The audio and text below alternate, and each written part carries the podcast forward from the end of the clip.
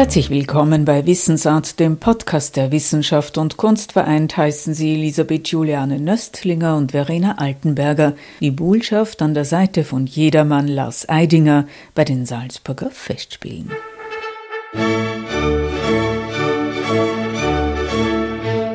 Es war schon immer mein Traum, mal die Bullschaft zu spielen und ich bin ein sehr optimistischer, zuversichtlicher Mensch. Insofern habe ich mir gedacht, was man sich so sehr wünscht, wird schon irgendwann in Erfüllung gehen. Aber dann der Anruf im letzten Jahr, ich glaube im Oktober war das, war dann total überraschend und aus heiterem Himmel für mich. Es war Bettina Hering, die Chefin des Schauspiels der Salzburger Festspiele, die Verena Altenberger die wichtigste Nebenrolle der Welt anbot. Es sind kaum mehr als 30 Sätze, die die Bullschaft an der Seite von Jedermann Lars Eidinger ab 17. Juli am Platz vor dem Dom sprechen wird. Aber ihre Kunst der Darbietung wird mit Spannung erwartet. Ich stelle mir viele Fragen, wenn ich das Stück lese. Und diese Fragen möchte ich im Probenprozess bearbeiten, vielleicht beantwortet kriegen. Noch haben die Proben nicht begonnen, doch die Auseinandersetzung mit der Rolle, von der Verena Altenberger schon immer träumte, schon. Und da hat sie durchaus divergierende Vorstellungen zu bisherigen Buhlschaften am Platz vor dem Salzburger Dom. Verena Altenberger will der Buhlschaft einen emanzipatorischen Touch geben, ihr vielleicht sogar Überlegenheit gegenüber jedermann einhauchen. Was Verena Altenberger aber ein großes Anliegen ist, ist die Buhlschaft zu sich selbst zu führen. Gleichgültig, ob sie sich nach dem Tod von jedermann in die nächste Liebesbeziehung stürzt, ins Top-Management geht oder einen Vorstandsposten ergreift. Es kann sein, dass ihre Buhlschaft einen feministischen Ansatz verfolgt oder einen, der sogar jedermann in den Schatten stellt. Sicher wird Verena Altenberger eine Buhlschaft geben, die mit jener, die Max Reinhardt 1920 ausgesucht hat, nichts mehr gemein hat. Es war Johanna Terwin, die erste Buhlschaft an der Seite ihres Mannes Alexander Moissy. Groß waren die Namen während der 100-jährigen Geschichte dieses Welttheaters, die an der Seite von jedermann zu sehen waren. Unter ihnen Judith Holzmeister, Nadja Tiller, Christiane Hörbiger, Nicole Hester, Senta Berger, Elisabeth Trissener, Sune Melles, Veronika Ferres, Marie Bäumer, Stefanie Reinsberger und Caroline Peters im vergangenen Jahr. Also die Liebe hat Grenzen. Die Liebe der Bullschaft zum Jedermann hat Grenzen. Und ich frage mich halt, warum sind das Grenzen? Weil vorausgesetzt, wir streben nach der großen Liebe. Und das setze ich jetzt voraus. Dann ist sie das nicht. Und warum ist sie das nicht? Und da sehe ich dann zum Beispiel, der Jedermann hat einen anderen, einen höheren sozialen Status als die Bullschaft. Der ist reicher, gesettelter, könnte man sagen der ist ihr vielleicht auf die eine oder andere Art überlegen. Dadurch vielleicht auch durch einen Intellekt, vielleicht auch nicht. Vielleicht ist sie ihm dafür emotional überlegen, vielleicht auch nicht. Warum sind die in dieser Beziehung? Warum geht sie mit diesem Mann, der nicht auf Augenhöhe zu ihr ist, eine Beziehung ein? Was interessiert sie daran? Warum geht der Mann diese Beziehung ein? Was interessiert ihn denn an der Frau, die nicht mit ihm auf Augenhöhe ist? Wissen die beiden, dass es nicht die große Liebe ist? Sind sie überrascht davon? Und so weiter. Also das sind so viele Fragen, die mir einfach kommen, wenn ich das lese. Und ja, ich frage mich halt, warum macht diese junge Frau, warum geht sie diese Beziehung ein? Was empfindet sie in dieser Beziehung? Und was passiert mit ihr, wenn sie merkt, oh, das ist es nicht. Das ist nicht die große Liebe. Was glauben Sie, dass passiert? Die Bullschaft ist ja eine sehr sinnliche, verführerische Frau. Wie interpretieren Sie die Rolle? Man konnte ja bereits lesen, dass es sie durchaus konträr zu den bisherigen Darstellungen anlegen werden, die Bullschaft als emanzipatorisches Erwachen sehen. Das kann ich jetzt natürlich noch nicht so ganz genau beantworten, weil es natürlich auch wichtig ist, mit der größtmöglichen Offenheit in den Probenprozess zu gehen und das Schöne am Theater ja ist, dass man sich nicht im stillen Kämmerlein irgendwas ausdenkt, sondern dass da wirklich was Gemeinsames entsteht. Und ich weiß auch nicht, ob das wirklich so konträr ist zu dem, was bisher gedacht wurde. Also ich, ich habe nicht alle Inszenierungen gesehen, beileibe natürlich nicht der letzten Jahre, aber ich glaube schon, dass viele Kolleginnen dabei waren, die auch Emanzipatorisches an der Bullschaft gesehen haben. Ich habe per se einfach auch eine große Freude an Sinnlichkeit. Und zwar im wahrsten Sinne des Wortes, also mit allen Sinnen etwas empfinden, tun, erleben, ausdrücken, mit Körper und Geist gleichermaßen zu arbeiten. Und eine, wo wir vorher über die Fragen sprachen, die mir kommen, wenn ich die Botschaft lese, Eine der Fragen ist für mich, vielleicht hat die Botschaft das Gefühl, dem Mann in einem Punkt überlegen zu sein. Und das ist die Verführung. Vielleicht. Ich weiß es noch nicht. Aber das ist so ein Gedanke, der mir kommt, wenn ich das lese. Und in dem Moment wird Verführung zu einer Waffe, zu einer Stärke.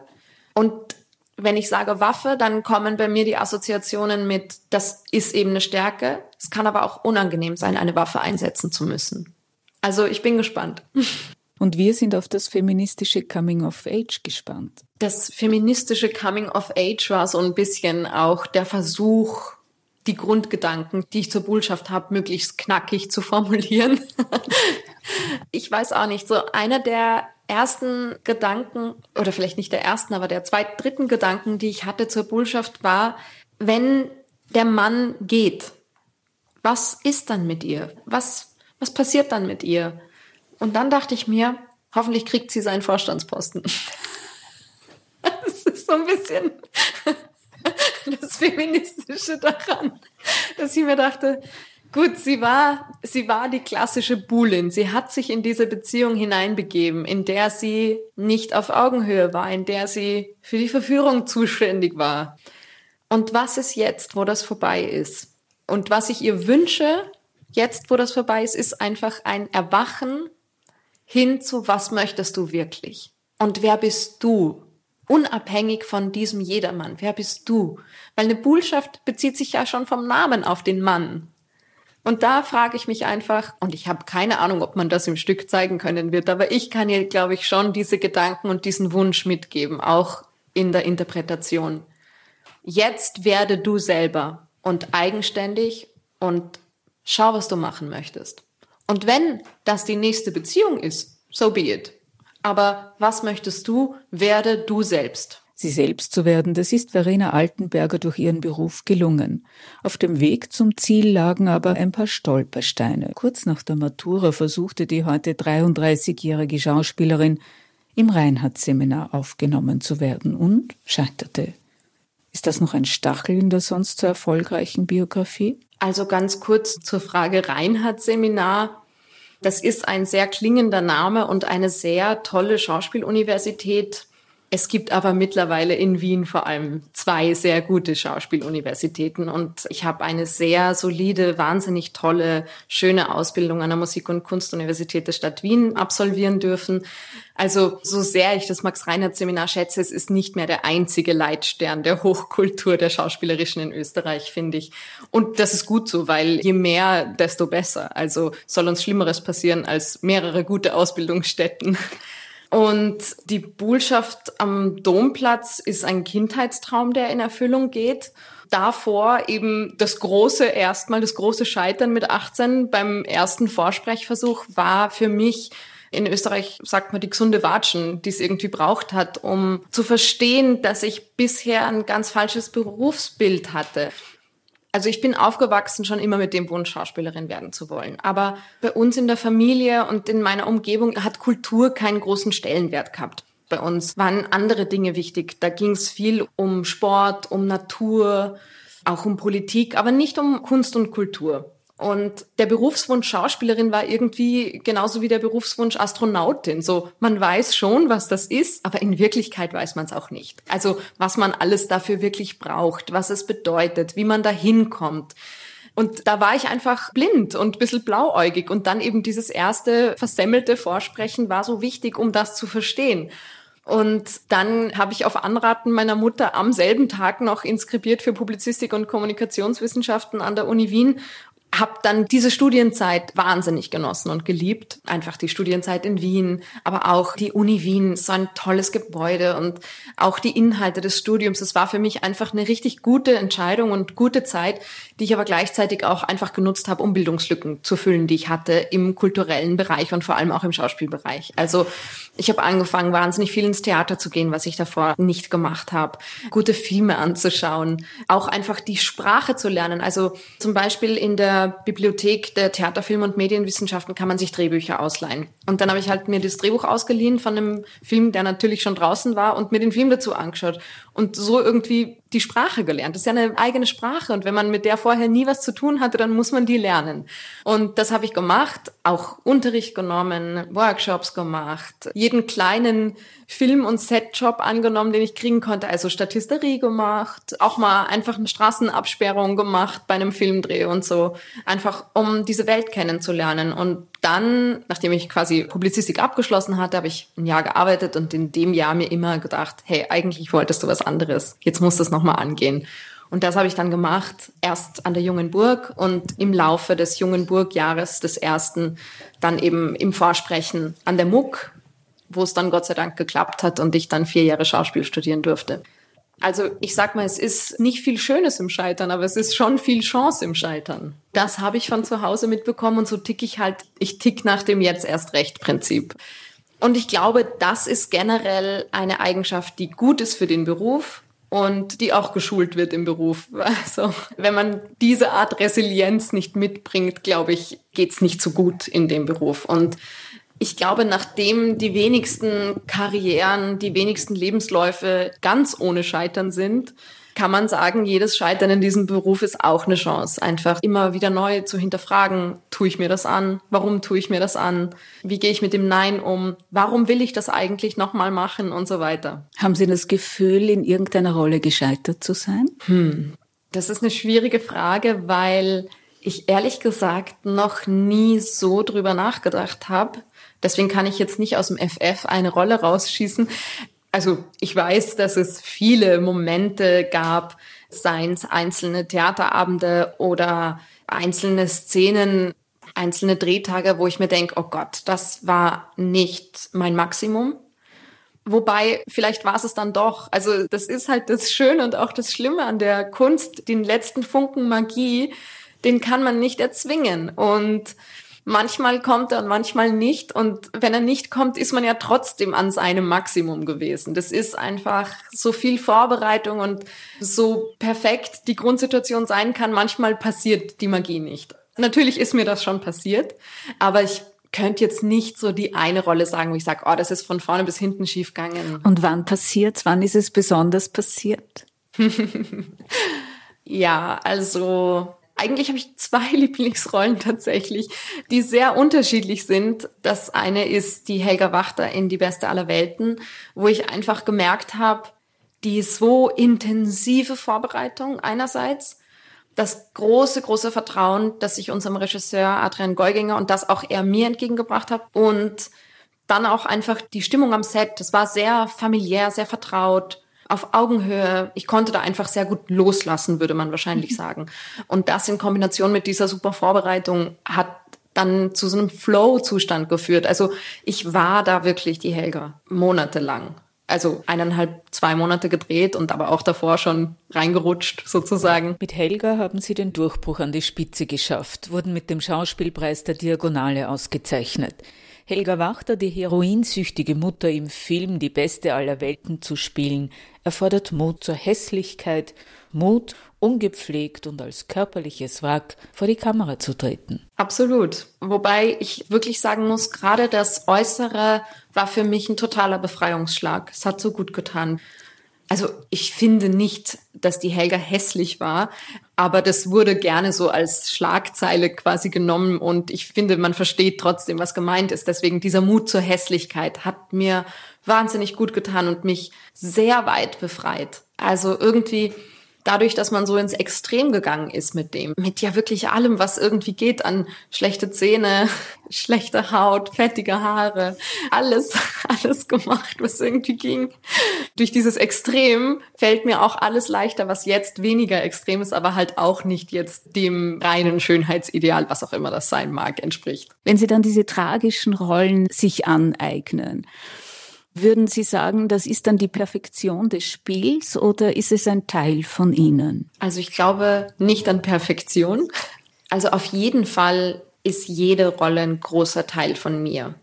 Sei es eine fröhliche, sei es eine abgründige oder beides in einem. So wie ich meine Arbeit verstehe und wie ich Rollen aussuche und wie ich auch herangehe, ist so, ich lese, was mir angeboten wird sei es ein Drehbuch, sei es ein Skript. Und dann muss ich für mich das Gefühl haben, dass ich diese Person, die ich spielen soll, zu 100 Prozent verstanden habe. Emotional muss ich dieses Handeln dieser Figur verstehen. Und 100 Prozent im Idealfall, ich sag mal, wenn es 90 Prozent sind, würde ich über 10 noch diskutieren anfangen und sagen, wenn wir das und das noch ändern, dann glaube ich, kann ich das spielen. Und wenn ich dann alles verstanden habe, was diese Figur macht, dann kann ich als Anwältin meiner Rolle auftreten und sie so spielen, dass ich hoffe, dass das Publikum die Rolle versteht. Dass das Publikum versteht, warum es der Rolle gut geht, warum sie Böses tut, warum sie verletzt ist, woher das kommt und so weiter. Also ich möchte das Handeln und das Fühlen meiner Rolle verständlich machen. Das sehe ich als meine Aufgabe als Schauspielerin. Und wenn ich jetzt eine Rolle lese, habe ich ja natürlich nicht alles selber erlebt, was die Rolle erlebt hat. Aber irgendetwas in mir muss etwas Ähnliches verstanden haben, damit ich die Rolle verstehe. Also ich habe noch niemanden umgebracht. Trotzdem muss ich verstehen, warum eine Frau in diesem Moment zur Mörderin wird und irgendwo in mir ein emotionales Äquivalent dazu finden. Das muss noch nicht eins zu eins da sein, das erarbeitet man dann. Aber das sehe ich so als meine Herangehensweise. Was heißt, das sehe ich so, das ist meine Herangehensweise. Und insofern würde ich sagen, das alles, auch die Abgründigkeit, ist ein großer Teil auch von mir. Dazu gehören mehrere Sprachen. Englisch, Französisch, Italienisch, Spanisch, Jiddisch, Türkisch. Sonst auch noch was? Deutsch. Und Deutsch. Ich war im BGN in Salzburg und damals, das gibt's leider nicht mehr, soweit ich weiß, aber gab's einen Schulversuch, der hieß Europaklasse innerhalb des BGNs. Und der Schulversuch heißt sehr banal zusammengefasst, wie viele Sprachen können wir Ihnen beibringen in acht Jahren? Und das waren fünf, also vier Fremdsprachen. Das heißt, ich habe einfach ganz normal während meiner Schulzeit Englisch, Französisch, Italienisch, Spanisch sehr gut gelernt. Wir hatten jedes Jahr einen Austausch, Hin- und Retour, Native Speaker, Unterricht in Fremdsprache, haben dann auch maturiert in den Fremdsprachen. Also nicht nur im jeweiligen Fach, sondern die anderen Fächer in der Fremdsprache. Also einfach eine sehr solide Sprachausbildung im Gymnasium erhalten.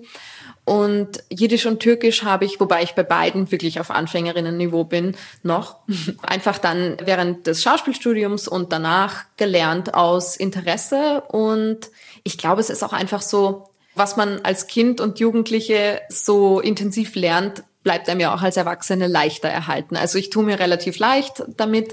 Und ich finde, Sprachen sind so ein Riesenschatz. Ich habe immer das Gefühl, das kann mir niemand mehr wegnehmen. So, eine Sportart kann man vielleicht auch schwer verlernen, aber vielleicht schafft man irgendwie manche Sachen körperlich dann irgendwann nicht mehr. Aber diese Sprachen, hoffe ich, werden immer bei mir bleiben. Und ich finde auch, um eine Kultur zu verstehen, ist es so wichtig, in Wirklichkeit die Sprache zu sprechen und nicht nur eine Übersetzung zu kennen.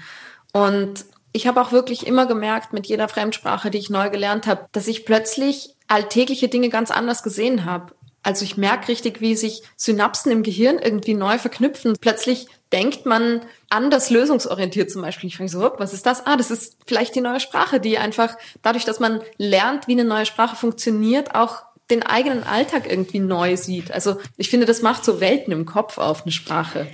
Ich hatte es mit dem Türkischen vor gar nicht so langer Zeit. Ich hatte vor ein paar Monaten, saß ich da und dachte, wo kommt denn jetzt der Gedanke her? Das ist ja ganz neu. Und dann habe ich überlegt, ah, das könnte daher kommen, dass ich gerade so viel Türkisch geübt habe.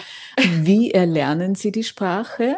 Indem Sie sprechen, indem Sie es hören oder indem Sie Vokabel pauken? Alles zusammen.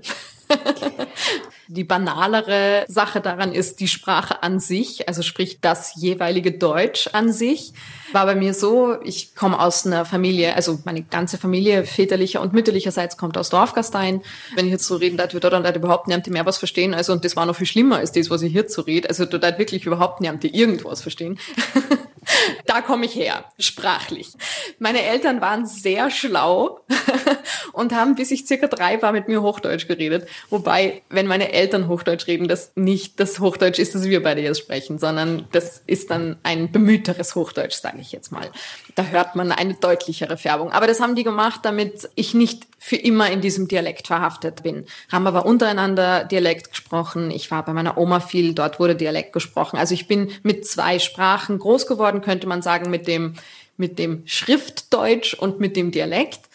In der Schule war es dann so, dass wir zum Beispiel Referate auf Hochdeutsch halten mussten. Das heißt, da wurde das auch nochmal trainiert. Und allerspätestens in meinem ersten Jahr am Burgtheater, im Theaterjahr der Jungen Burg, wusste ich, da brauche ich nicht ankommen mit meinem Dialekt, da wird jetzt mal ganz ordentlich abtrainiert. Also da, da wurden auch die letzten Fetzen dann wegtrainiert, wo man manchmal das noch gemerkt hat. Also bei mir zum Beispiel war das das CH einfach, weil es kracht hinten bei mir, wie ich normal rede. Und dass die Sprache ein bisschen weiter nach vorne kommt, im Mund sozusagen.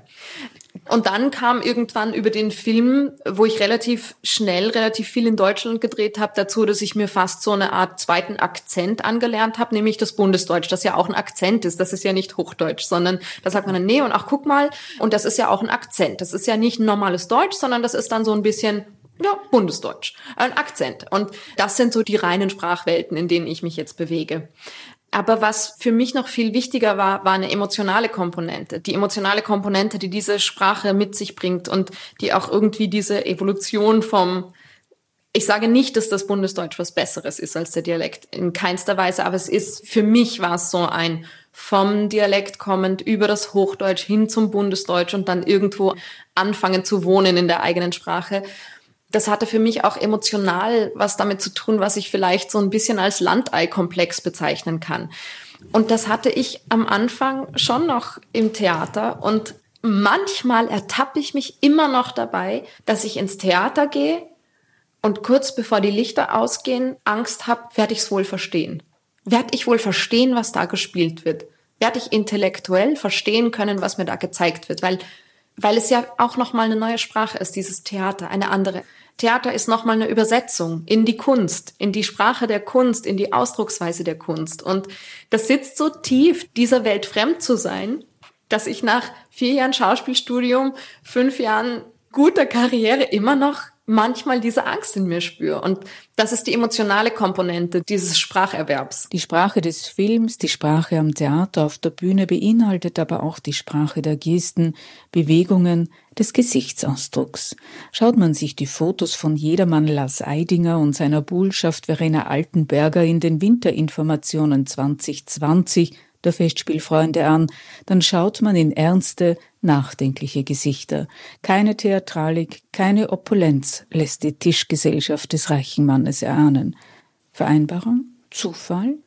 Oder schon eine Inszenierung? Also, dass es nicht opulent ist, glaube ich, hängt damit zusammen, dass ja doch die Fotos Lars und mich jeweils privat, sage ich jetzt mal, als Mensch zeigen und noch nicht mal annähernd in den Rollen. Dann, glaube ich, gibt es einfach einen sehr banalen Hang von Schauspielerinnen und Schauspielern dazu, ernste Fotos auszuwählen. Das ist so ein bisschen die hehre Kunst, drückt man im ernsten Profilbild aus. um, ähm, aber ich mag die Zuschreibung fragend statt wissend, weil das für mich die Freude am Schauspiel ist, ist für mich die Frage und nicht das Wissen. Lars Eidinger, der ja nicht das erste Mal an Ihrer Seite sein wird, was trauen Sie ihm für die Rolle zu? Wie werden Sie es anlegen, um in diesem Jargon zu sprechen? Ich traue dem Lars alles zu. Ich schätze ihn wirklich sehr als Spieler. Ich habe ihn erlebt als einen Partner, der auf eine gewisse Art und Weise, und das hat er mir bestätigt, ähnlich tickt wie ich auch. Und zwar haben wir beide ein großes Interesse am Gegenüber und erforschen eher über das Gegenüber den Zustand und auch den eigenen Charakter, als jetzt irgendwie mit was Vorgefertigtem oder einer sehr konkreten Meinung irgendwo hinzukommen, sondern man geht im Spiel über den Partner, man holt aus dem Partner, aus der Partnerin. Und dadurch entsteht, und das ist für mich auch das so Spannende am Spielen, einfach ein Energiefluss, ein Geben und Nehmen, bei dem man sich teilweise selber auch überrascht. Also es, es kommt in so eine Unmittelbarkeit, es ist eine große Freude, eine große Lust. Da kommt auch die Sinnlichkeit wieder ins Spiel, weil dafür braucht man die Sinnlichkeit im wahrsten Sinne des Wortes. Und deshalb glaube ich, ist da sehr viel möglich. Und dann ist er natürlich ein mutiger Spieler. Weshalb ich auch sage, ich traue ihm alles zu, ist auch der Mut, den er mitbringt in seiner Ausdrucksweise. Er sagt ja von sich selber und wenn man schaut, was er spielt und das mit dem Wissen anschaut, dann sieht man das auch, dass er eigentlich ein sehr konservativer Schauspieler ist, nämlich einfach ein sehr texttreuer, textliebender, Autorinnen, Autoren liebender Schauspieler.